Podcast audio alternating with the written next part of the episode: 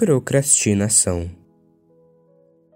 Antes de seguir a Jesus verdadeiramente, eu tive muitas tentativas de começar.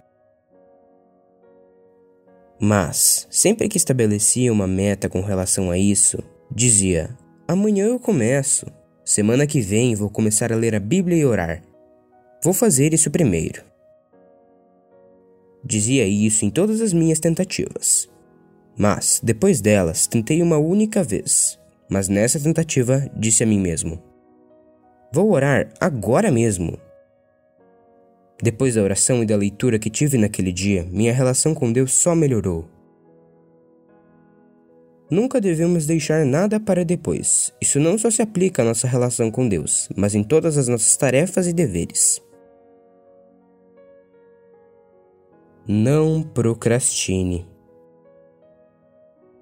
Porquanto ouvimos de alguns entre vós andam desordenadamente, não trabalhando, antes fazendo coisas vãs.